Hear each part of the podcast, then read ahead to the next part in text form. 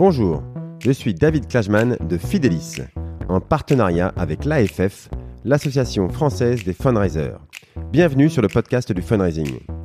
Un programme où nous discutons avec ceux qui font le fundraising en France aujourd'hui pour découvrir comment les associations et fondations construisent des relations équilibrées, durables et à grande échelle avec leurs donateurs. Je reçois aujourd'hui Jean-Baptiste Matret, le directeur de la communication et du développement de Médecins du Monde. Vous voulez comprendre comment Médecins du Monde vient de prendre une place déterminante sur le marché du gaming caritatif pour de nombreuses années grâce au Spidon Écoutez Jean-Baptiste nous expliquer le formidable événement qu'est le Spidon. Avec lui, nous listons également les principaux blocages qui empêchent le secteur associatif de se développer autant qu'il le pourrait un super épisode avec un professionnel qui se fait plaisir et qui fait des choses incroyables avec son équipe.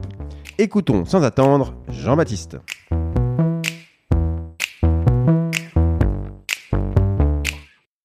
Je reçois aujourd'hui euh, Jean-Baptiste Matret, le directeur de la communication et du développement de Médecins du Monde. Euh, bonjour Jean-Baptiste.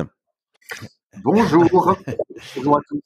Alors Jean-Baptiste, euh, je suis très impatient euh, de discuter avec toi aujourd'hui. Bah, déjà parce que euh, vous sortez du, du, Speedon que j'ai suivi de, de près ce week-end, donc j'ai enfin compris ce qu'étaient ces, ces, marathons de gaming au bénéfice d'une cause. je me suis pris au jeu. je suis impatient d'en connaître davantage sur les, les coulisses de l'événement. Et puis aussi, nous avons prévu ensemble de parler d'un thème compliqué pour les associations concernant le fundraising, qui est le mot investissement. Euh, qu'est-il raisonnable d'investir dans son fundraising? Comment on calcule son retour sur investissement? Et surtout, même si j'ai un super retour sur investissement, est-ce que je ne vais quand même pas me faire taper sur les doigts parce que je vais moins donner aux actions terrain sur un court terme? Euh, Voilà, on va parler de tout ça. Mais avant de rentrer dans cette discussion, Jean-Baptiste, est-ce que tu pourrais te, te présenter pour les auditeurs du podcast, s'il te plaît? Eh ben, écoute, je vais essayer. Donc, d'abord, merci beaucoup hein, pour ton invitation. Je pense que c'est assez sympa de, de discuter comme ça. effectivement, je dois l'avouer, je, je connaissais pas tes podcasts, mais j'en ai écouté deux trois, et c'est vrai que c'est plutôt euh, sympa et instructif.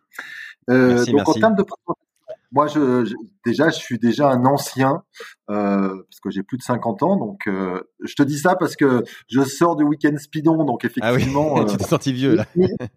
Mister MV qui a 40 ans, ils l'appellent tous le vieux monsieur, donc moi je, je passe pour un grand-père, mais bon bref, c'est pas grave. Euh, clairement, je suis, je suis pas un caritatif ou un associatif pur, c'est-à-dire que, euh, en gros, j'ai commencé ma carrière dans le conseil en stratégie en développement, mais plutôt pour des grandes marques, pour des pour des Danone, des Sony, des Hermès, des LVMH, des, enfin, même des, des marques euh, qui sont un peu des gros mots dans le dans, dans le monde de, de associatif, Ouais. total ou autre. Alors ça c'était donc euh, comme je suis vieux, c'était il y a longtemps, donc c'était en 89. Euh, Ah, je tu étais, jeune, tu savais pas, tu étais innocent, tu voilà. Exactement. Et oui, oui, non, et puis c'était, non, mais c'était un bon apprentissage de toute façon. Et voilà. Et je ne le regrette pas du tout. Mais bon, au bout d'une euh, douzaine d'années, euh, j'ai, euh, j'ai pris un premier tournant dans ma carrière, en fait. J'ai démissionné de mon job.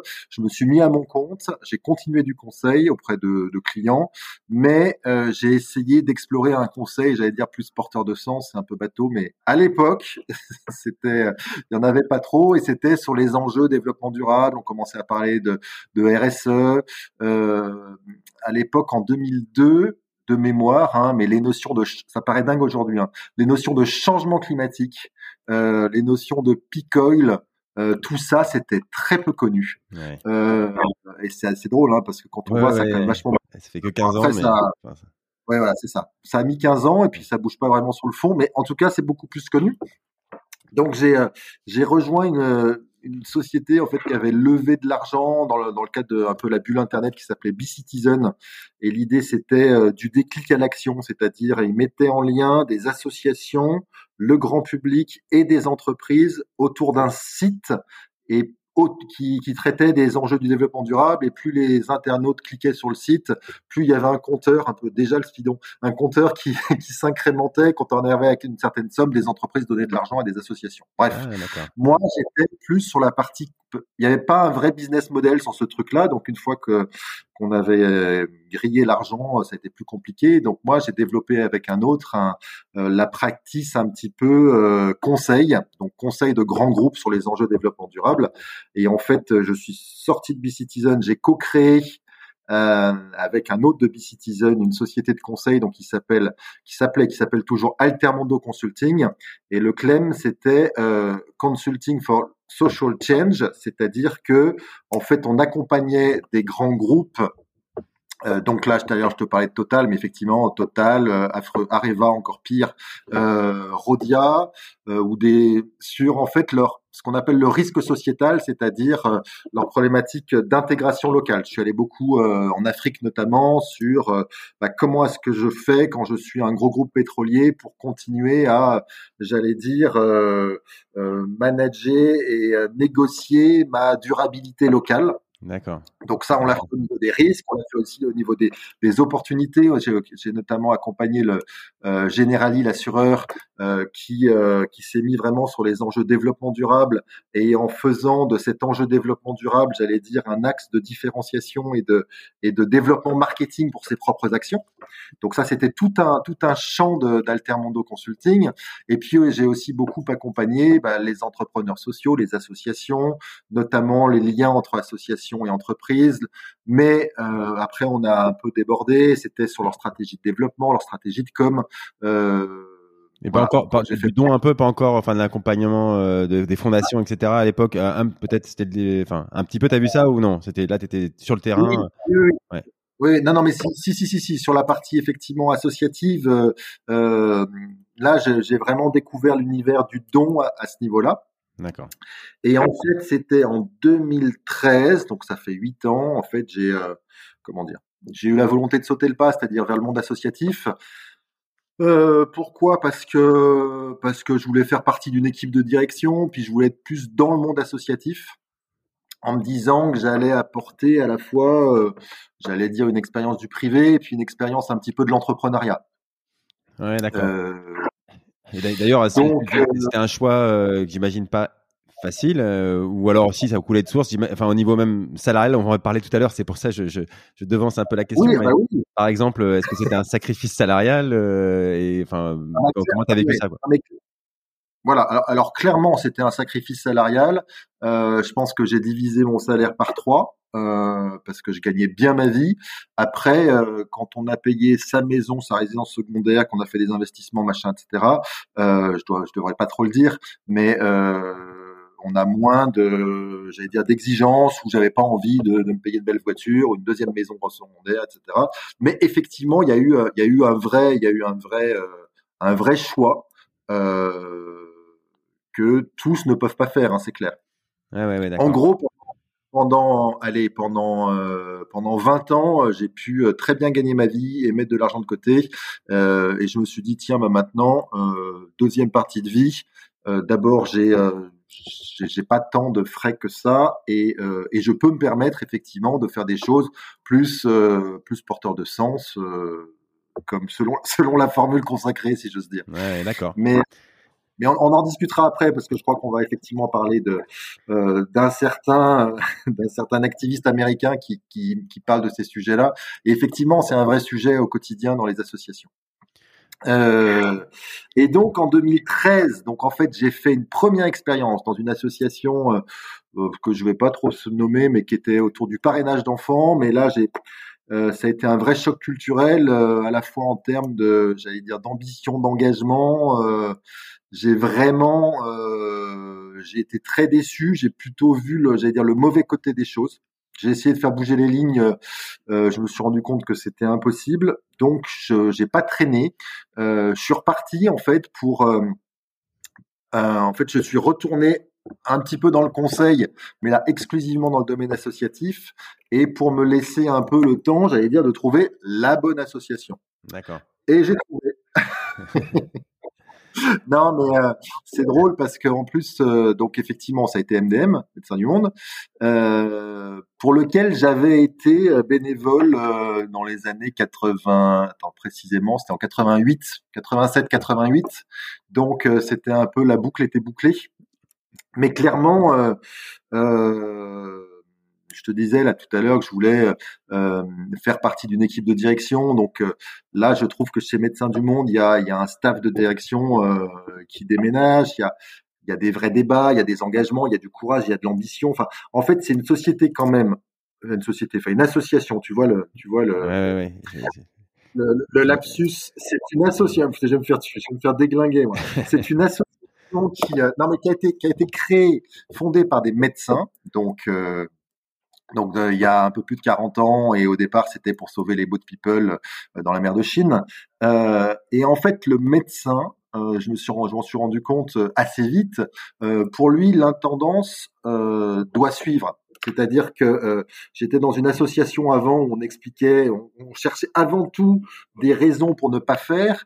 Je suis arrivé chez Médecins du Monde où il fallait faire et il fallait trouver la solution pour minimiser les risques, faire en sorte que ça passe, etc., etc. Parce que pour un médecin, sauver une vie, ça n'a pas de prix et donc on doit y aller. Ouais, c'est intéressant. Comme on met la cause en premier, euh, on a un objectif clair. On dit souvent ça, c'est une des règles. Voilà, quand l'objectif est, clair, et évidemment quand il se défend pas, en plus, enfin quand il se conteste pas comme sauver une vie, euh, derrière c'est plus facile de mettre les moyens ou de dire de, de passer outre les problèmes qui de toute façon vont arriver. Euh, ça on sait euh, quand on quand on met en place un projet. Quoi.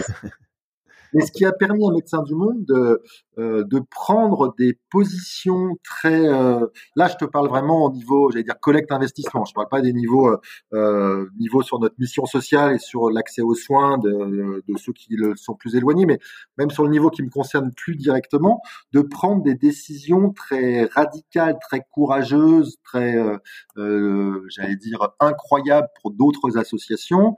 on parlait en introduction, avant que le, avant que tu lances l'enregistrement, de effectivement d'un investissement fort qu'on a mis en 2005-2006 sur le street marketing euh, à l'époque, euh, mais on a mis vraiment beaucoup d'argent là-dessus, et c'est ce qui nous génère aujourd'hui une rente qui nous permet notre indépendance politique et financière. Je reprends, euh, c'est un scoop, euh, c'est plus vraiment un scoop. Médecins du Monde va déménager parce que nos euh, locaux de la rue Marcadet dans le 18e arrondissement sont maintenant un petit peu, euh, on va dire, inadaptés, un petit peu... Euh, un petit peu vétustes. Et on avait la nécessité de fortement réinvestir dedans. Donc on s'est dit bah non en fait on va on va changer. Mais au moment où Médecins du Monde a acheté ses locaux je pense qu'ils étaient une cinquantaine et ils ont acheté des locaux pour 250 ah ouais, ça montre l'ambition, quoi. C'est, vrai que c'est intéressant. Il, y a, une vraie ambition, il y a une vraie logique d'opportunité, et ça, je trouve que c'est, euh, en tout cas, c'est un truc qui est très très appréciable dans euh, dans l'association, euh, même si discutera, j'imagine. C'est pas facile tous les jours. ok, oui, oui, on va, on va, on va revenir sur évidemment le street qu'on va prendre un peu tout à l'heure comme exemple sur l'idée d'investissement. Alors, euh, euh, peut-être sur l'actualité de, enfin, les grands enjeux de Médecins du Monde, on a bien compris la philosophie, on a compris pourquoi ça s'adapte parfaitement à toi et, et, c'est intéressant. On voit que tu, que tu, voilà, que tu aimes bien quand les choses bougent et que voilà l'intendance euh, j'imagine que tu, tu, es au premier plan pour la mettre en place mais mais euh, tu veux pas non plus que ça, ça bloque la cause. Quoi. Voilà, c'est le plus important, c'est la cause. Euh, alors, juste l'actualité de, de Médecins du Monde, euh, en dehors du speedon, donc on va voir tout de suite, mais est-ce que là, les grands enjeux de. Déjà, comment s'est passé 2020 euh, Est-ce que 2021 part sur des bonnes bases C'est quoi les, les, les, canaux ou les, les ambitions fortes de l'année 2021 alors oui, alors juste pour rebondir sur ce que tu me disais quand même avant de te répondre, euh, oui, euh, l'intérêt de Médecins du Monde, c'est aussi que, aussi bien en, termes de com que de collecte, parce que donc moi je suis directeur de la com et du développement, la développement étant la collecte, les legs et puis tout ce qui est entreprise et financement privé. Euh, il y a aussi effectivement de, j'allais dire, de, de super équipes très impliquées qui sont elles aussi ambitieuses, qui sont innovantes, qui sont euh, comment dire, persévérantes. Euh, parfois, quand elles arrivent, quand elles déboulent dans mon bureau, j'ai peur parce que je me dis que je pourrais pas leur dire non. non, non, mais il y, a, y, a, franchement, euh, on, a, on, a, on, a, on a réussi à avoir euh, des équipes de choc, et ça, c'est, euh, j'allais dire, ça n'a pas de prix, quoi. Donc maintenant, pour répondre à ta question. Vous êtes combien, juste pour avoir une d'idée, dans, la partie communication, fundraising, c'est quoi l'ordre d'idée de l'ordre de grandeur de, de l'équipe? Eh ben, C'est 35 personnes. D'accord, ok. Donc c'est quand même euh, c'est quand même important, mais c'est grosso modo euh, euh, comparable aux équipes de collecte de de, mes meilleurs camarades, à savoir ACF, handicap, UNICEF, un peu moins gros. Oui, oui, oui. voilà. Bref, que, que, je vois. Donc sur alors sur 2020, alors sur 2020, que te dire sur 2020 On a une collecte qui était qui a été plutôt bonne en tout cas qui a été supérieur à notre budget, supérieur à l'année 2019. Hein. On a de mémoire, on est passé à peu près de 39 millions à plus de 41 millions et demi. D'accord. Donc on a gagné euh, 1 million 600 000, plus des dons affectés, donc on a pratiquement gagné 2 millions en collecte, ce qui est quand même pas mal. Et en parallèle, euh, en plus, on a baissé alors, nos coûts et nos investissements euh, en 2020. Euh, ce qui n'est pas forcément une bonne nouvelle, hein, comme euh, tu imagines, mais on les a baissés, j'allais dire contraints et forcés. Il y a des missions, enfin, tu, enfin, c'est un secret pour personne. Nous n'avons pas pu faire toute nos missions de street marketing. Et donc, euh, et donc, et donc, et donc, il y en a qu'on a reporté, il y en a qu'on n'a pas fait, etc. Et même si on a, euh, comment dire, déplacé une partie de budget, on n'a pas réussi à, on n'a pas réussi à, à, investir autant que vous auriez aimé, quoi. investir autant qu'on pensait, etc. Faute de répondants, compte tenu des circonstances sanitaires. Et on a une marge de collecte. Euh, euh, enfin, on gagne plus de 3 millions sur la marge de collecte. Euh, entre 2019 et 2020. Donc c'est vachement bien, c'est-à-dire que on a vraiment sur les dons ponctuels, on a une année assez record.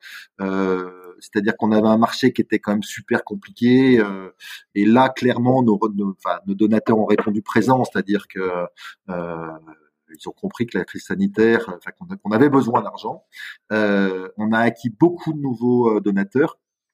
et beaucoup plus que l'année précédente. On a fait des super scores sur sur Internet.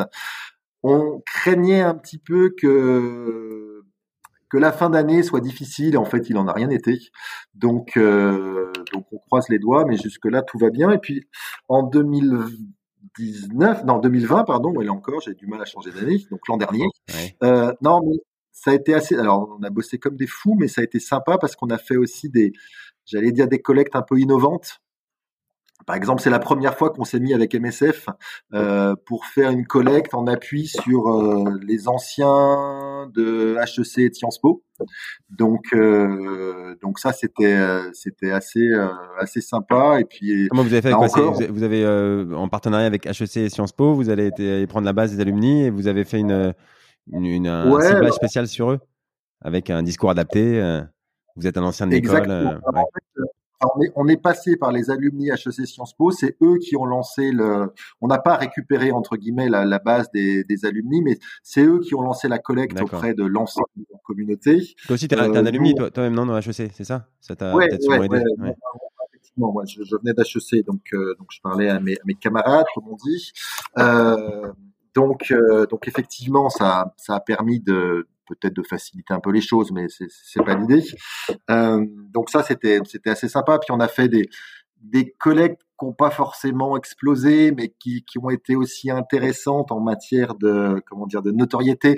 On a eu notamment un truc avec euh, un site qui s'appelait Music for Heroes. Euh, en fait, c'était un site où de mémoire, chacun pouvait poster des chansons euh, et faire des dons à Médecins du Monde. Euh, on a eu un certain nombre de, de, de, de stars qui ont posé leur Enfin, il y, a eu beaucoup de vues. Euh, bon, pas beaucoup de dons, mais quand même beaucoup de vues. C'était assez intéressant par rapport à, par rapport à, comment dire, par rapport à, à, à notre notoriété. Euh, alors, je dis toujours, mais c'est peut-être parce que je suis directeur com et collecte, que la com fait de la collecte et que la collecte fait de la com, euh, mais que clairement, euh, je veux dire, on, et on en parlera aussi sur le speedon, on a vraiment un, un, aspect notoriété, on parle à des nouvelles cibles, et un aspect, euh, ces nouvelles cibles qui nous connaissent mieux sont prêtes à nous donner. Ah oui. Ok, bon alors, très bien, tu, une transition euh, toute euh, bien arrivée sur le speedon parce que euh, vous en sortez et, euh, et donc moi j'ai suivi ce week-end incroyable qui est le speedon. Alors je, je sais pas si tu as beaucoup dormi parce que pour ceux qui n'auraient pas suivi c'est du 24-24 pendant deux jours donc faut avoir la, la santé. j'ai plein de questions sur l'événement et sur sa préparation, sur l'investissement que ça a été, sur le résultat. Je crois que ça a été très bon pour une pour une première fois. Tu vas nous dire tout ça. bah déjà avant toute chose, est-ce que pour ceux qui n'auraient pas suivi, est-ce que tu peux nous rappeler ce qu'est le, le speedon? Oui, oui, parce qu'effectivement, c'est c'est pas c'est pas évident. En fait, le speedon, on n'en parle pas, on le vit. une fois qu'on l'a vécu, c'est une évidence. Quand on en parle euh, en amont, c'est pas forcément si simple. Mais en quelques mots, c'est c'est ce qu'on appelle un marathon de speedrun caritatif. Alors, marathon, tout simplement parce que ça durait effectivement 55 heures d'affilée, euh, donc entre vendredi soir dernier et dimanche soir dernier à minuit. Euh, et ça se passait dans euh, l'hôtel Arena de, de, Bercy à Paris, enfin dans la, dans, la partie VIP, hein, pas dans la grande salle évidemment. Euh, de speedrun, alors c'est quoi le speedrun en fait? Le speedrun, c'est c'est c'est une pratique de jeu vidéo qui consiste à, à terminer un jeu vidéo le, le plus rapidement possible et caritatif euh, parce que effectivement, euh, en fait, euh, ce speedrun, il est fait par un certain nombre de, de, gamers. C'est que des noms. A, quand, quand il parle, il y a un mot sur deux que je comprends pas. Mais enfin, bon, gamer, ça va Bon, bref, donc deux gamers qui ont tous leur chaîne Twitch et donc on était euh, invité, enfin l'événement était porté par un gamer euh, phare qui s'appelle donc Mr MV, euh, qui a de mémoire pas loin de 650 000 abonnés sur sa chaîne Twitch. Et donc les gens suivaient sur sa chaîne, enfin ont suivi sur sa chaîne les les 55 heures de de, de, bah, de marathon et de, de speed gaming. Euh, et pendant ces heures-là, euh, bah, ils étaient incités à euh, faire des dons pour Médecins du Monde, sachant que quand ils faisaient des dons, alors j'ai pas compris tout, mais enfin bref, c'est il y avait des, ils pouvaient accorder à tel gamer des comment dire des gratifications, comment dire un personnage de, de, jeu pouvait avoir un bouclier, un machin comme ça, etc. Voilà, ils, pouvaient, ils, pouvaient, choisir, ils étaient acteurs de, du jeu d'un jeu qui allait arriver en disant bah euh, si vous euh, votez en même temps que vous faites le don, vous votez pour savoir s'il va prendre un bouclier ou s'il va y aller avec sa hache. et apparemment, c'est un grand débat. Grosso modo. Donc il y avait toute une mécanique super bien foutue, euh, et puis euh, des ambianceurs euh, qui étaient là, qui rappelaient les dons, qui disaient Zorglub a donné 50 euros, Bidule a donné 150 euros, machin, ça continue, etc. Et, le comment dire, et le, compteur montait progressivement, sachant qu'en parallèle, on vendait aussi des t-shirts qui avaient été comment dire, qui avaient été conçu par là encore la communauté des gamers. Donc on avait deux t-shirts et on a vendu quand même dans le dans le week-end la bagatelle de 22 000 t-shirts. Ah oui. Euh, et donc effectivement c'était un événement. Euh, enfin, l'idée pour nous c'était de se caler sur une sur une tendance une tendance pardon euh, émergente en termes de pratique, c'est-à-dire que euh, euh, on savait que cet événement répondait à leur à leur désir d'engagement, on savait que c'était une cible engagée, mais que c'était une cible, j'allais dire qu'on touchait pas, j'allais dire ni en termes de com, ni en termes d'appel à dons. et pour nous, toucher des gamers, c'était toucher des jeunes.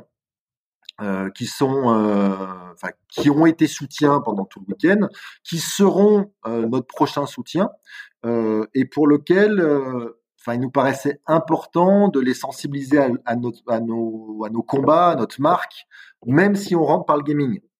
Mais en adoptant un petit peu leur code, il y a eu des moments assez sympas, etc. Où un, un moment, Joël, notre directeur général, donc Joël Weiler, était donc le dimanche après-midi. On sait qu'en fait le, le, compteur il monte de façon euh, exponentielle. Plus on arrive, des, plus on approche des. C'est comme pour le 31 décembre avec les dons internet. Plus on approche de l'heure fatidique et plus les gens se, se, se stimulent pour pour donner. Donc ah ouais, c'est ça. Moi j'étais étonné parce que le samedi soir on était à 100, on passait la barre des 100 000, je crois le samedi à 19 h et je suis revenu le dimanche euh, à 11h, on était déjà à 400 ou 350. Il y a eu un moment, ça s'est accéléré, ouais. Oui, c'est ça. Oui, oui, ça, on a même bloqué le compteur de dons parce qu'il y avait trop de dons au même moment. Euh, euh, donc, à un moment, on, on a, comme ils l'ont dit dans leur euh, dans leur tweet, euh, on a le tweet Speedon, euh, on a on a passé la barre des 500 000 euros plusieurs fois parce qu'en fait le compteur a un peu bugué, donc ah il se reconnecte une minute avant, donc ça fait 500, 501, hop, 499, etc. Donc mais mais pour, pour préciser parce que ça paraît comme tu dis quand on l'a pas vécu ou au moins qu'on l'a pas vu, c'est ça, ça, paraît encore assez abstrait.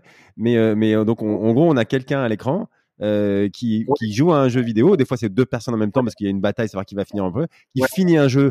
En gros, euh, bon, moi, je me suis arrêté à Kickoff euh, dans les années 90, donc j'ai pas eu euh, Kickoff, j'attendais, mais c'était plutôt des jeux, des jeux plus récents.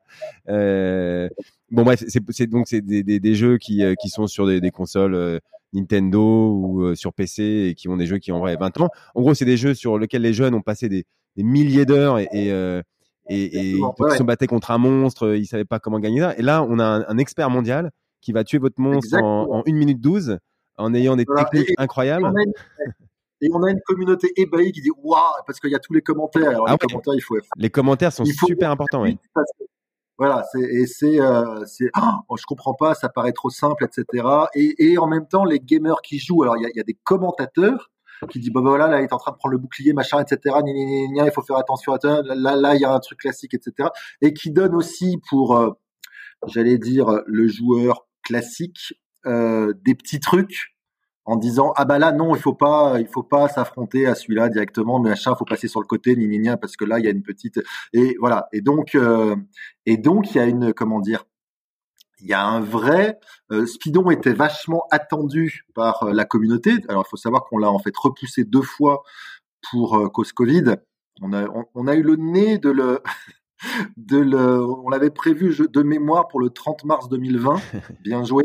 Et puis après pour le 15 novembre 2020, Ah ouais, bien joué c'est vous à chaque fois qui avez provoqué la crise euh, sanitaire, c'est ça? Et pour la troisième fois, on s'est dit, euh, alors, on avait des protocoles euh, Covid monstrueux, on a tous passé des tests PCR, on avait, enfin, bref, c'était euh, c'était du solide. On a été en lien avec la préfecture pour valider le truc, avec évidemment euh, avec Bercy pour valider le truc, avec l'ensemble des, des runners pour valider le truc, etc. Mais et c'était pas en public. Oui. Euh, mais il y avait, euh, on sentait en tout cas euh, à travers les gens qui nous regardaient dans la chaîne que, y a, enfin, que les gens attendaient ça euh, comme, euh, pas comme comme le Messi, mais en tout cas c'était vraiment un événement. Euh, ouais, ça, a été une fête en fait pendant pendant 55 ans. Alors moi j'ai- une première question là-dessus, plus sur l'organisation. C'est déjà pourquoi est-ce que vous avez choisi de l'organiser en, marque propre, enfin seul? On, Voilà, on a, on a entendu parler de The Event. Moi, je, évidemment, qui, ça fait je crois trois éditions. Je vais pas dire de bêtises, mais ils ont eu plusieurs éditions. J'imagine que vous vous êtes posé la question, moment, est-ce qu'on le fait avec euh, des gens qui l'ont déjà fait plusieurs fois. Co- Comment euh, vous avez euh, pris la décision de dire, bon, ok, on va, on va avec des gamers, mais euh, en- avec une autre marque? Bah, c'était tout le, c'était tout le, tout l'enjeu et, et- pour moi tout l'intérêt du Speedon, c'est-à-dire que euh, Speedon, il a été conçu comme un événement, comme une marque médecin du monde. C'est-à-dire que euh, euh, ce qui est important, c'est qu'en fait on a, on a pu nouer un lien fort avec cette communauté et que ce lien il s'inscrit dans le temps. On a déjà pris rendez-vous pour euh, le Speedon 2, donc dans un an, si, euh, en public, s'il y a, si on est sorti du Covid. Et, et euh, surtout, en fait, on a, on a préempté le domaine du speedrun caritatif, c'est-à-dire que euh, euh, il pourra pas y avoir en France deux événements de speedrun caritatif par an. Euh, il y en aura un, et ce un, ce sera celui, ce sera le speedon avec Mister MV et Médecins du Monde. Et, euh, et donc ça veut dire qu'on a, ça veut dire un avantage fort sur les autres associations euh, bah, qui n'ont pas pris ce, qui ont pas pris ce, ce risque-là. The Event, euh, The Event, c'est c'est c'est pas du speedrun caritatif, c'est ça? C'est excuse ma question. Non, de- alors c'est alors oui, alors, oui, non, non, mais alors, effectivement, c'est caritatif, mais c'est très différent. C'est c'est un, peu des animations autour de autour du gaming. Euh, on n'est on n'est pas du tout dans cette. En fait, parce que le speedrun, ils sont dans des logiques de performance. Il y a des fous furieux euh, qui euh, sont sympathiques hein, par ailleurs, mais qui qui mais qui, qui te disent, bah, moi j'ai passé deux jours pour passer ce, enfin pour pour avoir en main ce geste-là ou, Ah ouais. ou passer. Pour gagner une question. seconde, parce que si vous tuez le monstre en Voilà, c'est ça. 1 minute 11, c'est pas pareil que le tuer en 1 minute 13. C'est c'est beaucoup mieux en 1 minute 11. hein. Et ils sont dans cette logique de euh, c'est vraiment comme du sport de haut niveau, quoi. Optimisation du geste, optimisation de, de l'esprit qui va avec, etc. Et ce que je trouve important, alors là peut-être que je m'avance un peu, mais que euh, pour moi ils sont aussi dans cette logique de performance, euh, comment dire, de performance de collecte. Ouais, ah ouais. C'est-à-dire que pour eux, c'est une vraie fête si euh, on fait exploser les compteurs. Alors, sachant que le compteur, euh, on savait pas du tout combien on pouvait faire. On savait que ça n'avait rien à voir avec The Event. On est dans, vraiment dans une logique de complémentarité. On veut pas être en concurrence. En plus, c'est les mêmes personnes. Zerator qui a lancé The Event était au, au Speedon pour euh, et à 400 000 euros a fait une très très belle galipette. en sortant de- du studio de l'ambiançage et en faisant une méga galipette, etc., en disant c'est génial, etc., ça continue. Hein, bref. Vous, vous- Euh, vous aviez fixé des attentes euh, en termes de montant ou non? Vous disiez on verra. euh, Oui. Moi, j'avais dit à mon équipe, euh, à laquelle je tire mon chapeau, hein, parce que vraiment, elles ont fait un boulot de dingue, euh, à la fois sur la conception, et puis il a fallu vraiment de la ténacité avec tous ces, euh, comment dire, ces reports, ces trucs, etc. Il a fallu le vendre en interne euh, chez Médecins du Monde. Ça, c'est un truc, on pourrait en parler pendant des heures, mais ça a été compliqué. Euh, bah, en termes de réalisation, euh, c'est vrai que, encore une fois, pour l'avoir suivi, c'est impressionnant. Hein. Il n'y a pas de temps mort, euh, ça, ça, passe d'un truc à l'autre, il y a plusieurs scènes différentes. Euh, enfin, voilà, on ne s'ennuie pas, quoi. Ça, c'est, c'est même pas comment vous avez réussi, pour une première fois, à, à, maintenir ce rythme qui, qui, qui est dur. c'est. Honnêtement, c'est un truc de dingue. Mais non, moi, je leur avais demandé de faire aussi bien que The Event année 1, c'est-à-dire un peu plus de 200 000 euros. D'accord. Ok, donc c'est. Euh, et on savait qu'au dernier The Event, euh, Mr. MV, donc notre host, que je remercie encore, euh, avait levé pour The Event un peu plus de 300 000 euros. Donc lui, je pense que sa barre psychologique, c'était de faire au moins 300 000 euros. D'accord. Euh, et puis, et puis, et puis, et puis. Et donc ça a fini combien d'ailleurs? Ça, ça, a fini à combien Peut nous rappeler? Alors, euh, officiellement, euh, en fait, le compteur dimanche soir minuit s'est arrêté autour de 615 000 euros et euh, ça a continué et on est à 700 000 euros. Ah oui, oui. Et eh ben ouais, ouais donc trois fois, plus de trois fois l'objectif. Ouais. D'accord, ça donne une idée. Et, et, moi, dans les budgets médecins du monde, j'avais mis 100 000 euros. Donc, donc je me suis fait un peu comment dire, euh, taquiné par mon chef. Je lui ai dit non mais tu sais, euh, euh, t'es gentil, mais on a mis 100 000 euros parce que moi je leur ai demandé 200 000 d'objectifs, mais il y avait une chance sur deux que l'événement ne se fasse pas parce qu'on était tellement euh, dans la logique de bah, ça fait trois fois qu'on le reporte, etc. Je pense que si on l'avait reporté une nouvelle fois, euh, Mister MV aurait potentiellement dit écoutez, j'arrête, euh, c'est trop lourd à porter, c'est machin. J'ai un mauvais karma, on va pas y arriver. Et juste ouais, en, termes rapidement en termes de préparation, est-ce que tu de, budget d'investissement d'ailleurs, l'allocation de Bercy, je sais pas, est-ce que tu peux nous donner quelques idées là-dessus du, du, temps qu'il a fallu et de l'investissement financier? Ouais. Alors plus des idées. Euh... non, mais euh, concrètement, euh, on est, enfin pour comment dire, pour un euro pour un euro dépensé, on, on en récolte beaucoup. Hein. On est très largement au-dessus des comment dire des des de nos classiques habituels. on a dû dépenser. en tout cas, moins de 100 000 euros, c'est sûr. Je ne veux pas dire de chiffre précis. On va dire entre oui, non, voilà, c'est un ordre d'idée. Ouais, je... 80 000 euros. D'accord. Mais, mais surtout, alors après, c'est un événement qui vaut beaucoup plus, c'est-à-dire que euh, euh, il y a eu énormément de personnes qui se sont investies de façon bénévole. Mister MV ne s'est rien fait payer. Il a fait vraiment ça parce qu'au départ, il y a eu une belle rencontre entre euh, ses objectifs à lui et nos objectifs à nous que c'est un donateur de Médecins du Monde depuis longtemps et qui partage nos combats depuis longtemps et qui s'est dit que, bah, que voilà, qu'il y avait, qu'il y avait quelque chose à faire. Mais même euh, Gozulting qui s'est occupé de, de toute la régie télé et t'as vu que c'était quand même, euh, euh, enfin quand tu regardais sur l'écran, non, ouais, ouais, puis c'était super propre, machin, etc. Quand tu étais sur place, tu voyais le matos, c'était un truc de dingue. Se sont rien fait payer en dehors de la location du matériel. Euh, on a eu l'Alliance Arena pour très peu cher. Enfin bref, euh, mais mais ça va aussi avec cette logique de communauté engagée. Les t-shirts qu'on a vendus, c'est sur des euh, conceptions de, personnes issues de, leur communauté qui sont pas fait payer. Enfin bref, euh, il y avait une musique pour un certain nombre de jeux. La boîte qui a vendu la musique, euh, donc aux internautes, a reversé l'ensemble de sa de son de sa marge à Médecins du Monde. Enfin bref, c'est assez incroyable. D'accord. Bon donc là vous êtes parti pour pour 20 ans de de speedrun caritatif. Et comme tu dis, t'as, t'as, vous avez préempté ce, ce marché-là. Euh, mais après, j'ai l'impression que moi, encore une fois, j'y connais pas grand-chose, mais comme beaucoup euh, de, de, plus de 25 ans, mais il y, y, a différents univers. On n'est pas obligé de faire du speedrun. Il y a, y a différents types de compétitions. Donc, il y a de la place encore peut-être pour euh, d'autres idées, mais sur des, des créneaux peut-être un petit peu différents. Mais il y a beaucoup de créneaux. C'est vraiment un univers. Le... Il suffit d'écouter 10 minutes. Comme tu dis, on comprend un mot sur deux. Euh, voilà, on, on voit qu'il y, a plein de gens et c'est un univers à part euh, qui, sur le, dans lequel il faut rentrer. Quoi. Ok. Voilà, donc ben, ça c'était. un, on est en train d'atterrir tout doucement, mais c'est assez. T'as dormi ou tu étais sur place non, non, mais moi, non, non, mais j'étais sur place, mais très peu. C'est franchement les équipes. Alors, euh, je tiens, voilà, et une des personnes de l'équipe, euh, Virginie, elle se reconnaîtra si, euh, si elle écoute ce podcast un jour.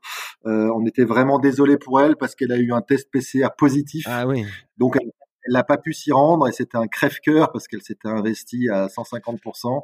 Bon, Virginie, et que, il y en aura d'autres. Il y en aura d'autres. Il y aura le ça, va revenir. C'est ce qu'on lui dit. Voilà. non, c'est ce qu'on lui dit. Non, est-ce que juste dernière chose qui est intéressante, c'est que l'année 2, euh, on va pouvoir euh, leur dire exactement ce, la façon dont euh, l'ensemble de l'argent collecté a été utilisé pour nos missions. Et ça, c'est un truc intéressant. Ah oui. Ouais, c'est clair.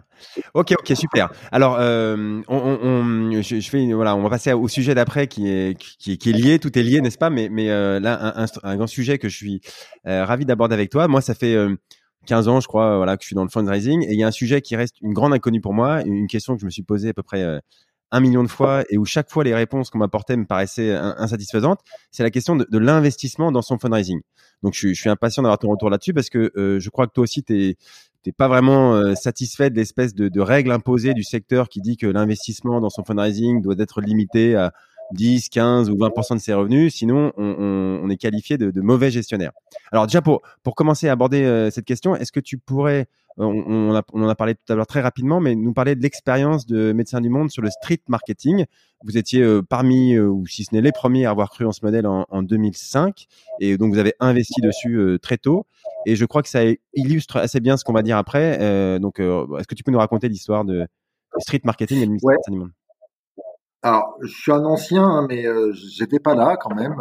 mais c'est effectivement, comment dire, une histoire qui revient régulièrement, qui est de dire que alors clairement, Médecins du Monde a investi en collègues dans les années 2006-2008 et a fait un, vrai cap et a, clairement euh, dégradé son ratio de collecte, c'est-à-dire qu'on avait un ratio euh, euh, vraiment inférieur à 3, c'est-à-dire un euro investi, 3 euros collectés. On avait un ratio qui a frôlé, frisé les, les deux en 2006 pour après redevenir meilleur depuis 2009 avec des ratios, j'allais dire, entre 3 et 4 et plutôt supérieur à 4. Euh, mais je ne peux pas t'en dire beaucoup plus. Ce qui est sûr, c'est que Médecins du Monde a pris des positions très fortes dans le street marketing en France euh, et qu'aujourd'hui, euh, euh, ces euh, donateurs en PA issus du street, donc de ces années-là, euh, représentent pour nous une comment dire une rente euh, annuel colossal qui en tout cas nous permet effectivement d'avoir euh, d'avoir des euh, bah, d'avoir des ce qu'on appelle des RNA, des ressources non affectées importantes au, au profit de nos missions parce que il y a un truc que je t'ai pas dit, c'est sur la présentation de Médecins du Monde. C'est Médecins du Monde est une association politique militante et qui se veut et qui est indépendante, c'est-à-dire que concrètement, on dit que on peut intervenir où on veut, quand on veut, peu importe euh, le regard des États ou de quelques donneurs d'ordre que ce soit, parce qu'on a cette, euh, euh cette, cette, cette, base de, de, dons issus de la générosité du public.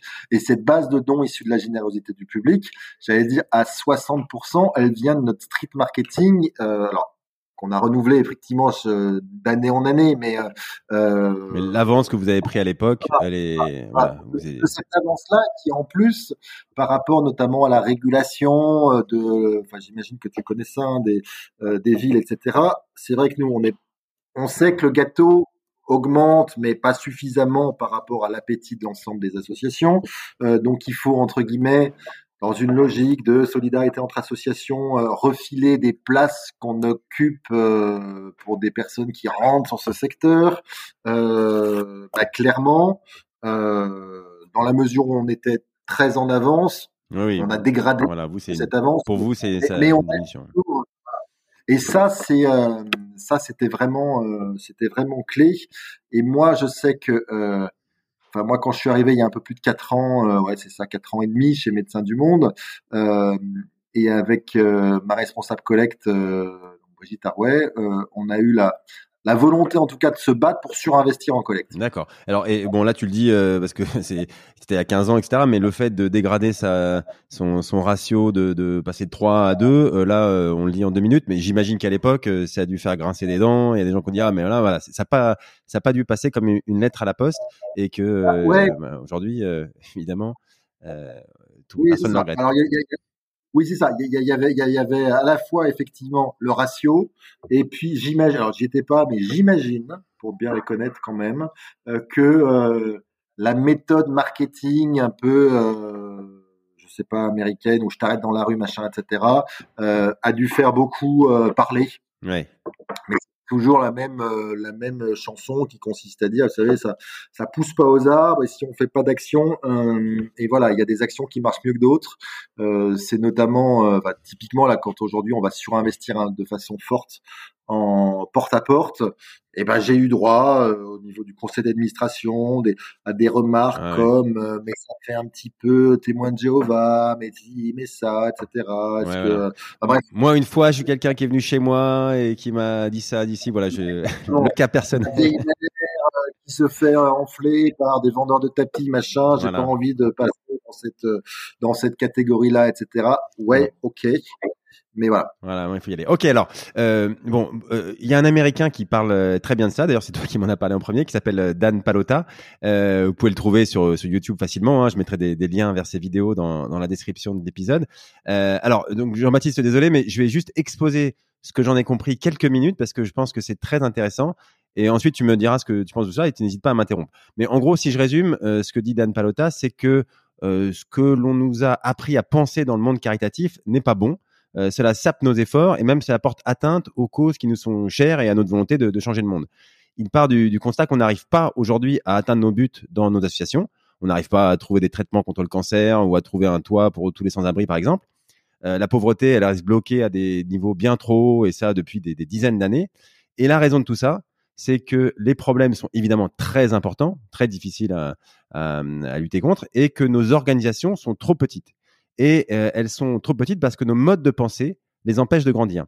Euh, la façon qu'on a de gérer le secteur non-profit est très différente de la façon euh, de gérer le reste de l'économie et ça dans cinq domaines bien précis. Premièrement, c'est les rémunérations. ça nous gêne quand quelqu'un gagne de l'argent en aidant les autres.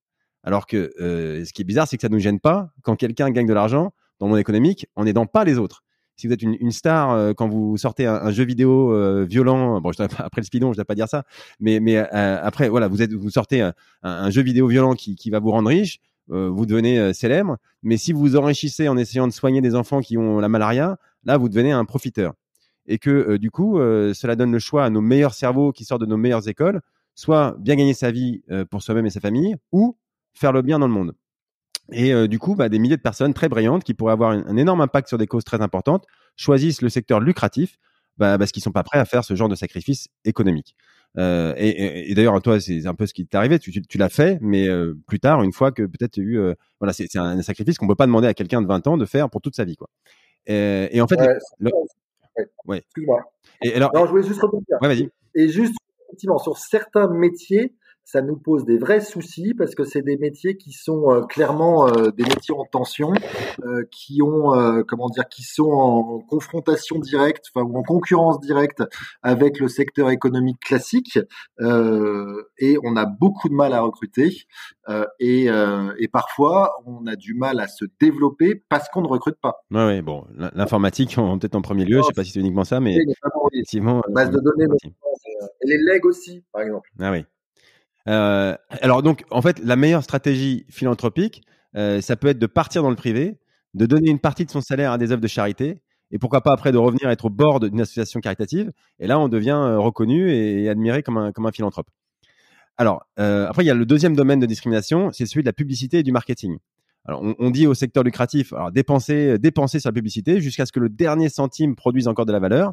Mais nous, on supporte pas que nos dons soient dépensés sur de la publicité pour une association euh, caritative.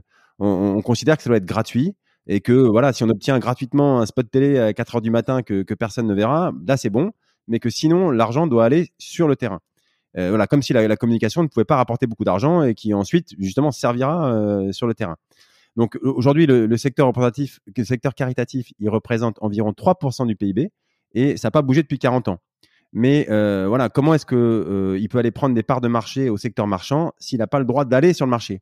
Une marque commerciale, elle peut communiquer, communiquer autant qu'elle veut sur ses produits, mais une association caritative, elle n'a pas le droit de trop dire euh, le, bien qu'elle apporte. Et du coup, bah, où vont les euros des consommateurs et des gens? Bah, Ils partent plutôt chez McDo ou chez Chanel que chez Médecins du Monde. J'ai rien contre McDo et Chanel, bien sûr, mais ça illustre bien. Alors, après, il y a un troisième domaine de discrimination qui est celui de la prise de risque. Si Disney sort un film à 200 millions d'euros de budget qui fait un flop, personne va saisir la justice. Mais si une association investit un million dans un canal qui produit pas un héroïde de, de 3 en 3 ans, eh ben, on va vous remettre en cause personnellement. Alors évidemment, euh, on n'est pas toujours prêt à prendre un grand risque euh, dans notre secteur, à lancer un nouveau mode de collecte audacieux euh, qui, qui a jamais été tenté avant. Peut-être ça peut marcher dans voilà chez Médecins du Monde, vous vous avez une culture comme ça, mais comme tu as vu dans d'autres associations aussi, on est loin d'avoir cette cette culture là et on peut pas leur reprocher non plus puisque euh, on, vous le reprochera après. Donc ça, tue comme ça l'innovation. Le, quatrième domaine, c'est le temps. Amazon, il n'a pas gagné d'argent pendant six ans et on continue à lui donner beaucoup d'argent parce que les investisseurs, ils savaient qu'il était en train de construire une, position dominante sur le marché. Mais si une association avait les mêmes rêves de grandeur de s'attaquer à un problème gigantesque qui requiert euh, pendant six ans de bâtir un outil sans mettre un euro sur le terrain, bah, elle se ferait crucifier. Et le dernier, euh, point, c'est la participation des bénéfices. On peut pas rémunérer la prise de risque par l'équivalent de dividendes. Donc, à cause de ça, bah, l'investissement, il va en immense majorité dans le secteur lucratif. Donc, euh, le, secteur à but lucratif, il a, il a verrouillé l'accès au marché des capitaux, qui évidemment représente des milliards et des milliards. Donc, en résumé, on ne peut pas utiliser l'argent pour détourner euh, les talents du secteur euh, à but lucratif. On ne peut pas communiquer sur les mêmes échelles. Euh, on ne peut pas prendre les mêmes risques pour aller chercher les, clients que cible le secteur commercial. On n'a pas les mêmes délais à respecter que le secteur marchand pour avoir un retour sur investissement. Et tout ça sans accès au marché financier pour financer nos idées. Donc voilà, évidemment, d'ailleurs, il y a des stats édifiantes qui montrent les effets de tout ça. C'est que depuis les années 70, si on regarde le nombre d'associations qui a passé la barre des 50 millions de dollars de collecte annuelle aux, États-Unis, il y en a 144. Si on regarde l'équivalent dans le secteur marchand, il y en a 46 000. Donc, euh, en gros, notre argent, au lieu de servir à résoudre les problèmes de la, cause animale, de la recherche médicale ou de l'Afrique, il va plutôt euh, à McDonald's.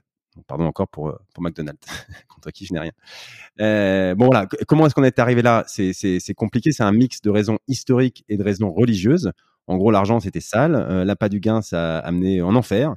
Mais euh, il fallait quand même pouvoir se racheter un petit peu en donnant euh, ses revenus aux œuvres, enfin une partie de ses revenus aux œuvres caritatives.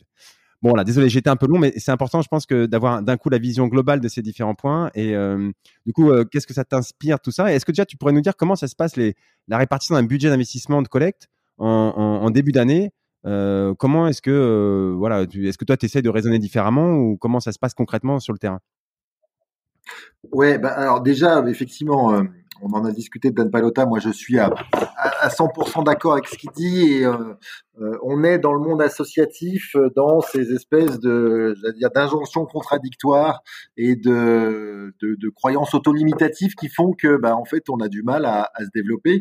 Mais c'est, je dire, euh, c'est moins vrai dans certaines associations que d'autres. Alors, juste pour répondre à ta question, euh, et c'est toute la difficulté, c'est-à-dire que le process budgétaire de Médecins du Monde, ça part de la collecte, enfin de la, enfin, du développement, c'est-à-dire que, en gros, mon chef me dit euh, combien l'association pourra disposer selon nos estimations en termes de ce qu'on appelle de RNA, c'est-à-dire de ressources non affectées. Et je dis, bah voilà, on a 100. Et après, ces 100, bah, il va falloir euh, financer. Alors là, je lui parle de comment dire de ressources nettes. Je lui parle d'une collecte nette. Je dis bah j'investis 10, je lève 40, je lève 50, donc on va avoir grosso modo 40. T'as 40 pour jouer.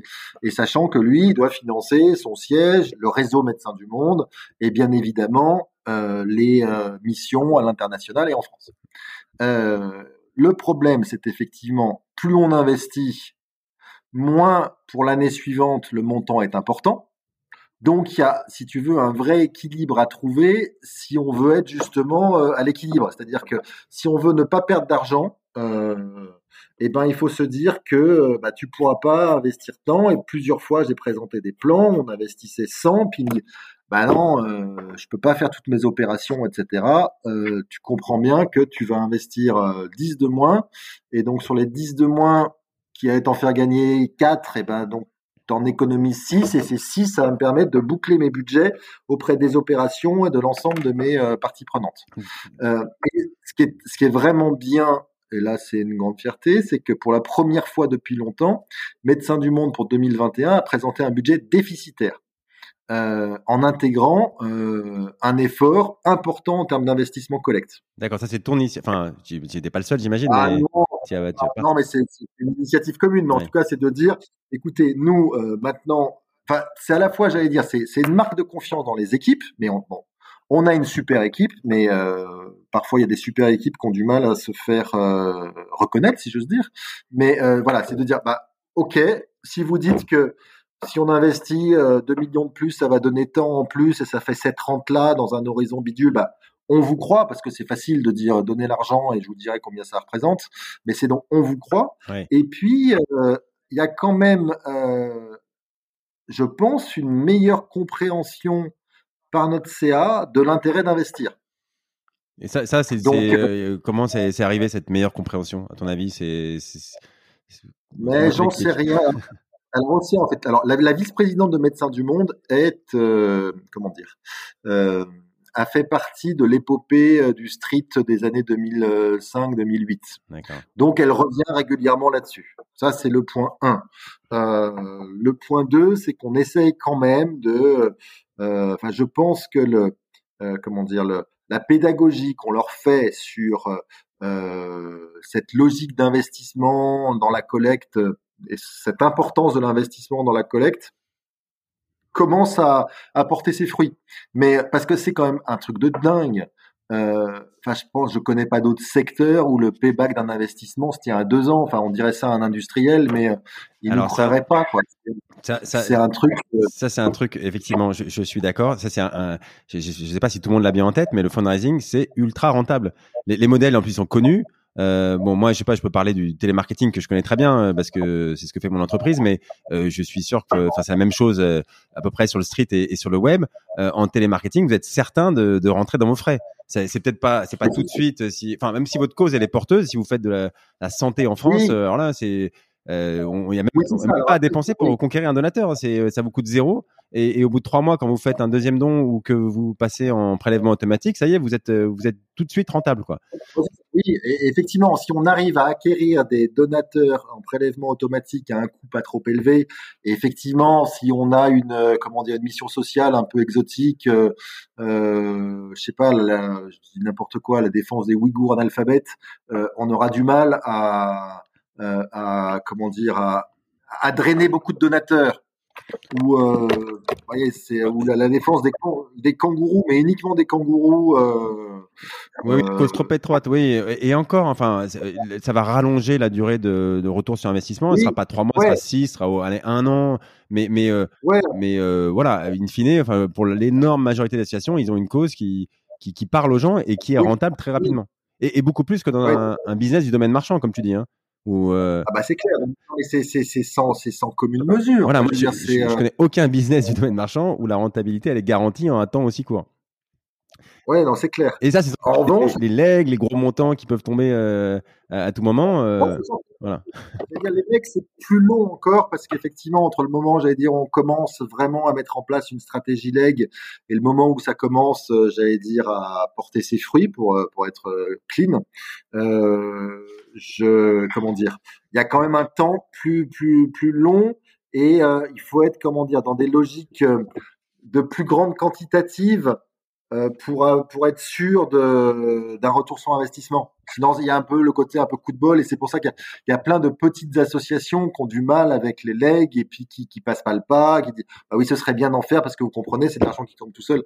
Bah ouais mais pas tout seul quand même. Euh, il y a des investissements à mener. Enfin bref. mais effectivement, effectivement sur les sur les dons. Euh, sur les dons en prélèvement automatique, on connaît assez bien quand même euh, le coût d'acquisition d'un donateur, on a des idées quand même sur euh, la logique d'attrition relative, sur son évolution dans le temps. Donc on peut savoir que pour un investissement de 100, euh, ben on, rentre dans ses frais un peu au-delà de deux ans et, après de ces deux ans, on se génère une, une comment dire une rente de situation, enfin une rente financière qui décroît effectivement au fil du temps, mais mais qui est là et qui nécessite que très peu de coûts à pour, pour l'entretenir.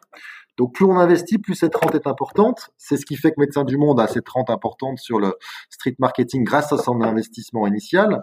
Et ça, c'est quelque chose qui est euh, euh, effectivement qui euh, et aussi vachement dévoyé à, travers les euh, comment dire les euh, les comparaisons d'une association à l'autre. En plus, c'est des comparaisons pas forcément très heureuses, euh, etc. On dit attention, votre ratio il est bas, votre ratio baisse. Alors, là, là, là, là, là, ouais, ouais, ouais. Alors justement, ce, ratio, je, je, voulais je voulais te poser une question là-dessus. Bon, pour moi, enfin c'est le camembert qu'on voit partout, qui est devenu un pour certaines associations, c'est vraiment un des premiers axes de communication. c'est moi, ça m'énerve à chaque fois.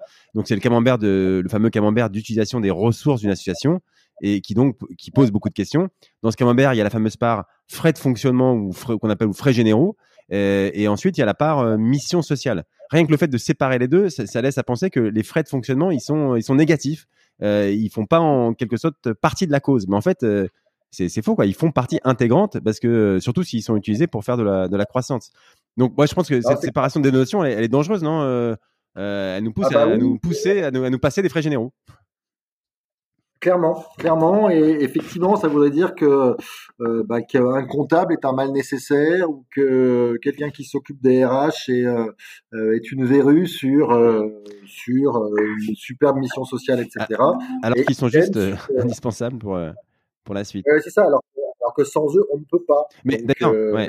Et pardon, je, je te réponds, mais mais voilà, l'idée que l'argent, il va soit pour la cause, soit pour les frais généraux et le fundraising, par exemple, j'inclus le, fundraising dans les frais généraux, c'est faux, quoi. C'est, c'est vrai dans un monde à somme finie, euh, là, si le montant global des recettes, il est fixe, mais euh, dans la vraie vie, euh, bah, on peut faire augmenter la recette générale de l'association. Donc, il faudrait au contraire investir davantage en fundraising. Oui, bah, clairement. Mais après, c'est vraiment un truc qui est super ancré, y compris chez les donateurs. C'est-à-dire que moi, j'en vois quand même régulièrement heureusement, euh, mais régulièrement, ils me disent ouais, médecin du monde, je reçois trop de mailings, ni, ni, etc. C'est de l'argent jeté par les fenêtres. Euh, c'est pas bien ce que vous faites. Euh, on préférait que ni, ni, ni. Bon, bref, mmh. à chaque fois c'est la même réponse. Vous savez, si d'argent, c'est quand même parce que j'en gagne plus, et que si je le dépensais pas, bah, j'en gagnerais moins. Donc, euh, qu'est-ce qu'on fait? On laisse tomber euh, parce que et, et, je sais pas qui euh, m'envoie de l'argent après avoir reçu un mailing malgré l'ensemble des efforts de segmentation, de sursegmentation, machin, etc. et d'optimisation des mailings. Mais je suis désolé, cher donateur, je peux pas vous répondre là-dessus. Donc je suis obligé d'arroser au mieux pour optimiser mon investissement, mais c'est un investissement qui est rentable immédiatement. Mais c'est vraiment un truc qui revient tout le temps. Ah ouais, bah ça pour toute association. Et certaines sont inhibées par ça parce que bah après c'est une question de, direction quoi. Soit la direction se dit bah ah ouais non les plaintes c'est important et évidemment il faut les prendre très au sérieux et, et tous dans l'association on fait attention à limiter le nombre de plaintes. Mais comme tu dis après il des gens qui se plaignent parce qu'ils ont reçu un courrier. Bon, euh, est-ce que c'est un, c'est un défaut d'éducation globale de, de, de, de, la population, du secteur, même de nos dirigeants qui disent, euh, voilà, pour expliquer que c'est rentable, quoi. Et d'ailleurs, on, je pense, pardon. Oui, pardon. Oui, non, je voulais dire, dans, dans mon ancienne association, le, le président qui n'y connaissait rien avait dit, vous savez, le street, c'est euh, c'est la pyramide de Ponzi. Donc, à partir du moment où vous commencez, vous devez en faire de plus en plus, et en fait, c'est pas rentable. Et alors, comme c'était le président, personne n'osait lui dire que c'était une aberration ce qu'il disait, et donc le street était banni. Ah oui. Bah donc forcément, euh, ça limite un enjeu de, enfin comment dire, un levier de développement important. Ah, oui, en fait, c'est confondre euh, moralité et frugalité. On nous a appris que euh, l'association qui collecte 1 million d'euros avec 10% de frais généraux, elle est moralement supérieure à l'association qui collecte 10 millions d'euros mais avec 40% de frais généraux. En fait, on s'en fiche du pourcentage de frais généraux. La vraie question, c'est combien d'argent va à la fin sur le terrain? Et voilà, ce qu'il faudrait demander à une association, c'est quelle est la taille de votre ambition et pas juste euh, quel est le pourcentage de votre frais de collecte euh, dans votre camembert. Quoi. oui, avec quand même des limites. Alors après, parce que moi, je discutais avec une association que je vais pas, comment dire, citer, mais qui est une très très belle association, qui me disait, ben, on est en train de créer ils, sont lancés sur euh, de mémoire les fonds, fonds, fondations, entreprises, etc. Après, ils ont lancé une approche grand donateur, et puis là, ils lancent une approche plus euh, générosité du public classique. Et je crois, euh, je veux pas dire de conneries, mais c'est pas grave, comme je la cite pas, c'est pas grave. Euh, ça fait trois ans que, en fait, euh, ils collectent du 1 pour 1 mais parce qu'ils sont dans une logique de constitution de base de données. Alors oui, euh, s'ils font que la conquête, mais vraiment en fidélisation, après, c'est on n'est plus à un pour un. Enfin, dès qu'on rappelle des gens. Euh. Là, ils sont vraiment dans le, fait. J'achète des nouveaux donateurs, machin, etc. Je, je suis dans une logique de collecte et de constitution d'une base. Ouais. Et ils sont dans cette logique de un pour un. Ils me disent, bah voilà, cette année, c'est la première où euh, on a, on a, on a gagné plus que ce qu'on a dépensé sur cette partie générosité du public. Heureusement, c'est fondu dans un ensemble un peu plus grand. Mais moi, je trouve ça super. Ah ouais, ouais. Parce que, Alors... parce que là, maintenant, euh, ils peuvent arrêter leur investissement, enfin en tout cas le, le, le baisser fortement, et avoir leur euh, leur euh, rente financière qui toujours pareil, hein, qui décroîtra progressivement, mais qui décroît que lentement. Et, et, euh, et là, je sais pas si c'est une petite ou une grosse, une, enfin une grande association que tu, auquel tu fais référence, mais euh, mais il y, a, y a un point que voilà qu'on, qu'on, qui, est très important, c'est la différence entre les petites et les grandes associations. Tout ce qu'on dit là, c'est, c'est mille fois plus vrai encore pour les petites associations. Une grande association, elle a déjà de la collecte qui tombe, elle a des prélèvements automatiques, elle peut investir dans son fundraising sur les nouvelles idées, euh, voilà, ou comme vous sur le Speedon par exemple, où c'était euh, c'était un, un, risque important, mais bon, vous aviez des prélèvements automatiques là, vous, ça, ça a pas trop déformé votre camembert, euh, ce fameux camembert sur sur l'année quoi. Mais une petite association, elle va faire une petite association, elle fait 5000 euros de de, de, de, de collecte, enfin de, de, dépenses pour des courriers ou à des prospects ou pour faire une campagne téléphonique. Tout de suite, ça va se voir sur son camembert. Et certaines, ça les tétanise évidemment non mais c'est sûr. Non mais ça c'est un, un, vrai sujet, mais euh, c'est effectivement un avantage pour les plus grosses associations, même si les plus grosses associations sont euh, comment dire ont plus d'inertie et c'est parfois compliqué de faire passer des logiques d'innovation. Mais clairement, on peut mettre un ticket de 50 000, de 100 000 en disant bah au pire ça fera rien, euh, et typiquement le speedon, on aurait pu arrêter. Euh, on a quand même, enfin, on avait dépensé un paquet. De, enfin, voilà, c'est, on avait conçu tout l'événement, mais euh, et on aurait eu zéro de collecte. Mais bah, ça fait partie effectivement du risque et de cette logique un peu entrepreneuriale bah, qu'il faut suivre pour bah, pour comment dire pour trouver des relais de croissance et pour optimiser la collecte. Ouais, bien sûr. Alors après, juste, je, je j'adoucis ou en tout cas je, je précisais un point, c'est que euh, je pense qu'il faut pas jeter la pierre aux, décideurs qui doivent affecter les budgets de l'association en début d'année, euh, parce qu'en fait la, question c'est voilà ils ont X euros, c'est combien j'en mets sur le terrain pour servir une cause que je défends euh, de toute mon âme, euh, qui est la raison d'être de mon association, euh, et combien j'en investis sur le fundraising pour préparer le futur.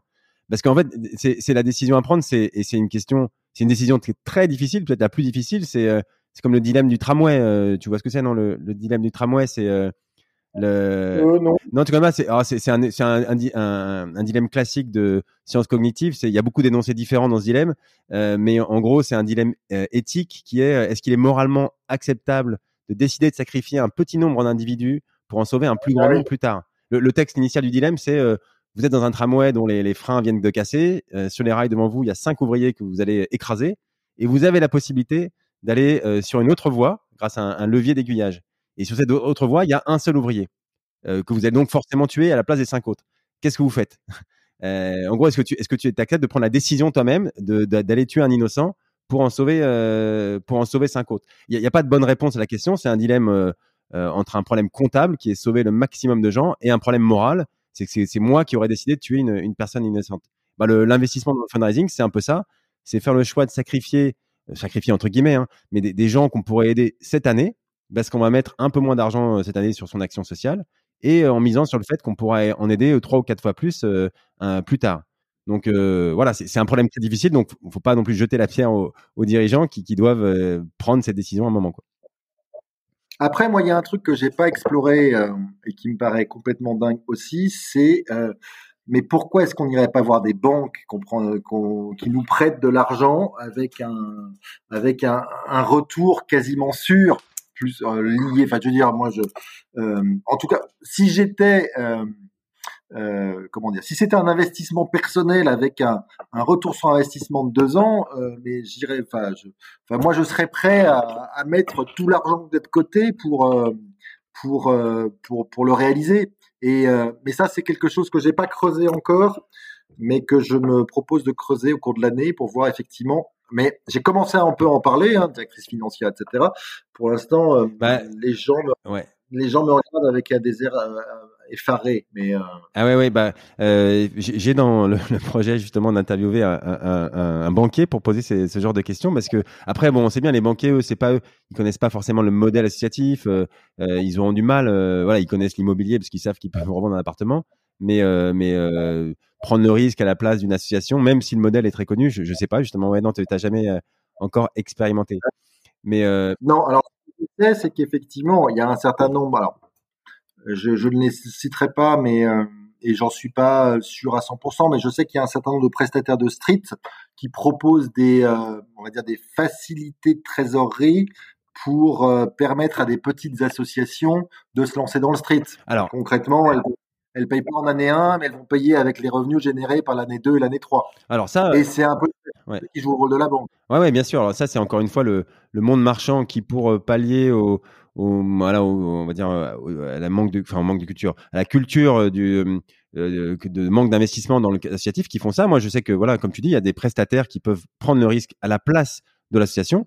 Euh, voilà, je veux pas dire de bêtises, mais moi, t'en parles en street, mais en télémarketing, encore une fois, je connais bien et moi, c'est ce qu'on fait euh, à Fidelis. Hein, je veux parler de ça puisque j'imagine que euh, d'autres font la même chose, mais euh, on, on, connaît bien les modèles de retour sur investissement de, que l'association peut attendre. On est prêt à financer l'investissement de l'association. C'est-à-dire que l'association, finalement, elle a rien à sortir, aucun euro à sortir pour avoir des nouveaux donateurs ou pour investir dans la transformation en, prélèvement automatique de ces donateurs. Euh, et elle paye que après avoir encaissé les dons. Mais euh, voilà, et, et, ça, je reviens de ce qu'on a dit, mais dans le secteur marchand, je sais pas si ça existe ça, mais ça m'étonnerait quoi. On a un prestataire qui vient vous dire, ok, je vais faire le boulot. Eh ben, euh, euh, vous, allez, vous, allez, commencer à recevoir des chèques de vos clients euh, et vous avez aucun euro. Euh, non, c'est bon, pas, pas besoin de payer. Vous, vous me paierez quand, quand vous recevrez l'argent. C'est, incroyable, non? Oui, oui, je suis d'accord. Mais euh, voilà, on est. Mais, mais encore une fois, ce fameux camembert. Quand on fait ça, on dégrade son camembert et et, et, et, voilà. Aujourd'hui, eh ben, il y a beaucoup de gens qui sont frileux parce qu'on va leur reprocher personnellement. moi, je l'ai vu hein, dans les associations qu'on accompagne, euh, bah, des, ils reçoivent des fois des, voilà, ils sont, leur, la fondation qui les accompagne a vu que leur camembert, les frais de collecte avaient augmenté, ou un donateur en particulier leur envoie un courrier pour leur dire qu'il arrête de donner parce que euh, euh leurs frais de collecte avaient monté. Voilà, c'est, évidemment, ils sont dans une euh, situation difficile pour un, un manque de connaissances du, du, du un manque de, de, culture un petit peu globale de à la fois des peut-être des, de, bah, des, des, donateurs quoi. Et toi, enfin, c'est à mon avis le, le c'est quoi la solution à ça? C'est euh, comment est-ce qu'on va former euh, les gens et leur expliquer que euh, bah, le monde associatif, il a besoin, et même c'est lui qui a le plus besoin d'argent pour investir et que c'est rentable? Comment on fait? La question à 1000 euros. Non, mais moi je pense qu'il faut le faire au sein de l'association. moi, je crois que typiquement chez Médecins du Monde, il y a eu cette logique de comment dire de de plus grande confiance dans la capacité de la collecte à développer, on va dire, une rente d'une part, et d'autre part d'une plus grande, euh, euh, comment dire, une, ouais, une, une, prise de conscience plus importante, à mon avis, euh, du, du CA sur l'importance justement de, de développer ses, ses, rentes et ses, ses marges de manœuvre. et ça, bah, c'est beaucoup, j'allais dire, de la pédagogie et de la formation en interne dans le truc, en disant, bah, regardez, euh, regardez, ça va marcher, regardez nos, nos business plans, et puis quand, quand au bout de deux trois ans, on voit qu'on est plutôt, euh, euh, comment dire, plutôt euh, raccord par rapport à ce qu'on racontait, euh, bah, cette confiance se crée. Si on dit, bah écoutez, maintenant, ok, on dégrade sur l'an prochain, on va perdre de l'argent, on va faire un budget à moins de 1 enfin, on va perdre plus de 1 million, etc. Mais, mais, mais on l'accepte parce que sur l'année 2, paf, ça commence à sortir. L'année 3, on commence, machin, etc. Voilà. Et ben ça, c'est euh, comment dire euh, C'est de la pédagogie, c'est de l'explication, c'est de la com. Euh, et après, typiquement, je rebondis sur le speedon. Moi, j'ai déjà commencé à aller voir mon chef en lui disant, tu sais, le speedon, le différentiel entre le budget et le réalisé, qui nous fait petite marge quand même. Euh, moi, j'aimerais bien que ce soit euh, en collecte parce qu'en collecte, on va continuer à générer ce, cette logique. Investi, en, en collecte, directement, on l'investit en collecte. Oui. Ouais. Non, non, mais c'est en tout cas, moi, je vais me battre pour ça. Je pense que, euh, comment dire, à titre de remerciement, il y en aura sûrement une partie en collecte, mais j'aimerais que, j'aimerais qu'on en ait les, les, les 9 dixièmes. Ah ouais, d'accord. Donc ouais, ça, ça commence par l'interne, comme tu dis. On va pas commencer à expliquer à tous les donateurs. Oui, pense que c'est compliqué à expliquer aux donateurs. Euh, ouais, c'est compliqué à expliquer aux donateurs. Pourtant, on dit toujours les donateurs, ils viennent aussi de, ils ont dans des entreprises. Euh, ça, c'est des choses qu'ils acceptent dans leur entreprise. Ils vont moins le tolérer euh, dans l'association qui, qui suivent et qui, qui, qui, qui supportent quoi. Bon, ça, c'est fait partie des, des, contradictions, mais ok, commencer en interne, effectivement, ça paraît déjà euh, la première bataille à mener, et et puis je pense que de plus en plus de gens commencent à, à, à être conscients de, de, de ça. Quoi. Mais après, il faut être prêt à accepter les quelques gens qui vont aller se plaindre, comme tu disais, les gens qui, euh, de toute façon, sont jamais contents, euh, euh, que euh, l'association est dépensée pour un courrier, pour un, etc., etc. Euh, ou pour faire un speedon pour des jeunes, mais voilà. bref, il y a, y a, toujours ouais, des, des sont... Je sais pas. Pour, à ce stade, ça viendra, hein, mais j'ai pas eu de retour négatif sur ce sujet euh, mais plutôt des retours admiratifs euh, de la profession et dont un DG d'une grosse asso qui me dit, j'en parlais justement ce matin dans un exercice d'auto-construction, euh, comment on dit, construction euh, avec mes équipes de collecte. Euh, voilà. Non, on est plutôt regardé en disant, waouh, ils ont fait un super truc et, ah bah, et bravo. Quoi. Ouais. Bah oui, ça c'est. Je, je, me joins au, concert de, de louanges, mais je, je t'en as eu assez, donc je, je rajoute pas. Mais ouais, c'est sûr que vu de l'extérieur, ça, ça, c'était euh, c'était incroyable et euh, et bon bref, on va pas reparler du speedon, mais mais euh, moi j'ai découvert des jeux, c'est beau, mais en fait moi, juste un truc même pour les, les vieux comme comme nous, n'est-ce pas? Euh, Moi je je connaissais aucun des jeux, si mes enfants jouaient à un des jeux, bref, mais mais rien qu'à regarder, même qu'on connaît pas le jeu, c'est un film quoi, c'est comme un un film euh, à la télé quoi. C'est c'est magnifique les décors sont incroyables euh, donc on peut se laisser prendre au jeu et à regarder euh, juste pour, voilà pour pour l'esthétisme et pour l'amour de la compétition. C'est c'est on n'est pas obligé d'être un addict ou d'avoir joué soi-même des milliards d'heures au jeu quoi. Bon voilà. Ouais, clair. bon Jean-Baptiste on a on a dépassé Largement. oui, oui, oui, comme euh, oui, en ce moment, je dépasse un peu souvent. Donc euh, là, alors une, une dernière question euh, pour euh, avant, avant de conclure, c'est toi, comment tu continues à, à, progresser dans, dans le métier, dans ton métier de fundraiser ou de directeur de la communication? C'est pas facile, hein. mais non, mais je pense que il y a plusieurs choses. Euh, je pense que le réseau de pairs sur nos métiers, euh, enfin les autres responsables de com euh, ou de collecte, directeurs de com ou de collecte, euh, sur des échanges de pratiques, c'est c'est vraiment intéressant. sur ça l'est moins sur la collecte. Enfin, en tout cas, je l'ai pas fait sur la collecte, mais euh, le fait de, de, voir des jeunes, de faire des cours, des confs euh, sur. Enfin, je l'ai fait sur la com, tu vois. Je, ça fait trois ans, je crois, que je suis à Sciences Po Strasbourg pour faire euh, six heures sur la com.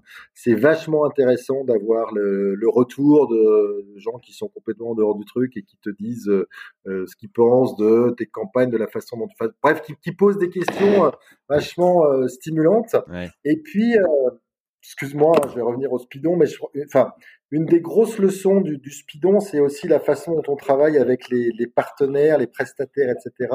Et, euh, et là, je pense typiquement sur cette logique de, j'allais dire, de confiance accordée à des personnes qui sont complètement en dehors de nos secteurs. Et euh, je te disais en marrant tout à l'heure, je comprends pas un mot sur deux de ce qu'ils racontent, mais c'est vraiment ça, et, euh, et de leur dire, bah c'est vous qui avez les codes, c'est vous qui savez comment ça marche, etc. Nous, on vous accompagne, mais on va pas vous emmerder. On finance, on prend le risque, etc. Mais on va pas vous emmerder à dire, euh, bah non, je pense que le concept est pas super, machin. Etc. Bref. Et ça, je pense que c'est un vrai truc de se laisser euh, lâcher prise. Lâcher prise, voilà, merci. Je cherchais le mot. J'étais en train de faire le geste, mais là, comme on se voit pas, t'as pas pu voir, mais voilà, je, je, je m'y mets le lâcher prise. Et ça, et je pense que c'est un vrai truc important. D'accord, d'accord. Et juste, euh, tes, pères, tu les, euh, ce que, tu as commencé à dire, euh, rencontrer d'autres directeurs, etc. Tu, tu les, comment, tu as, une marotte, comment tu les rencontres? Est-ce que tu, tu vas à leur, à leur rencontre, tu vois, tout seul? Est-ce que tu as des, des, petits hum, stratagèmes pour ça? Non, alors, bon, alors déjà, euh, médecin du monde, depuis que j'y suis, on a fait pas mal de logique de comment dire, de, concertation, de coordination. On a créé, par exemple, une association qui s'appelle Alliance Urgence, qui regroupe six urgentistes pour l'appel à dons lors des urgences. Donc, on se réunit. D'abord, on a, on a créé le truc. à partir du moment où je suis arrivé, euh, on s'est réunis d'abord à trois de mémoire. Il y avait ACF, il y avait HI, il y avait Médecins du Monde. et on a on a commencé, puis on a fait grossir. Aujourd'hui, on est six. Donc là, on se comment dire, on se on se voit régulièrement. Et puis après, dans mes petites marottes, moi, j'ai aucun souci à, tu vois, par exemple, je trouve que ce que fait la Fondation Abbé Pierre en termes de com est vachement bien. Bah, un jour, j'ai envoyé un message à la fondation, bah, Yves Collin, directeur de la com de la Fondation Abbé Pierre. Je dis, écoute, je trouve que ce que vous faites, c'est génial. Euh, je sors de votre euh, présentation du rapport sur le mal logement en France. Wow, je suis bluffé. Euh, euh, bah, j'aimerais bien qu'on puisse échanger, machin, etc. Il m'a dit, bah écoute, moi je trouve que ce que vous faites c'est aussi super. Donc on échange et puis voilà, on se fait une bouffe et, euh, ça démarre comme ça. Quoi. Ah, ok, super. Donc tout le monde euh, peut revenir vers Jean-Baptiste pour le, le féliciter et lui poser plein de questions sur le speedon. Là, il va avoir plein de. plein d'amis déjà plein, ça voilà, j'en dis pas trop. D'accord, super. Euh, bon, et eh ben Jean-Baptiste, merci beaucoup. Euh, désolé, j'ai pris un peu plus la parole que d'habitude, mais c'est un sujet qui me qui me tenait à cœur euh, l'investissement, comme tu as pu voir, et, je sais que bon, on a bien compris que toi aussi, euh, c'est un sujet de réflexion important. Donc, euh, je suis très heureux d'avoir pu avoir cette conversation avec toi, et, je pense, je pense que certains auditeurs, en fait, ont peut-être réussi à mettre des mots sur quelque chose qu'ils sentaient mais qu'ils n'avaient pas peut-être exprimé comme ça. Euh, voilà, bref, c'est. Euh, en tout cas, moi, j'ai passé un très bon moment. Euh, j'espère que je ne suis pas le seul. Écoute, on est au moins deux. Voilà. bon, voilà. bon, super. Bah, merci. merci. beaucoup à toi et à très bientôt.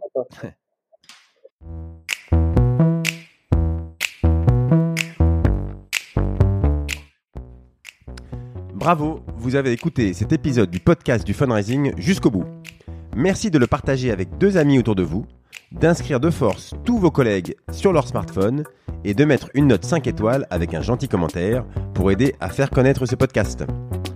Si vous souhaitez être au courant des nouveaux épisodes, inscrivez simplement votre email sur le site fidelis-cc.fr slash podcast. Fidelis, F-I-D-E-L-I-S. Et si vous voulez augmenter le fundraising de votre association, euh, obtenir des prélèvements automatiques, des legs, des dons, vous pouvez aller sur la page contact du site. Nous adorons aider les associations et fondations à trouver des ressources durables afin de soutenir leur cause. Je suis David Clashman et je vous dis à très bientôt pour un nouvel épisode.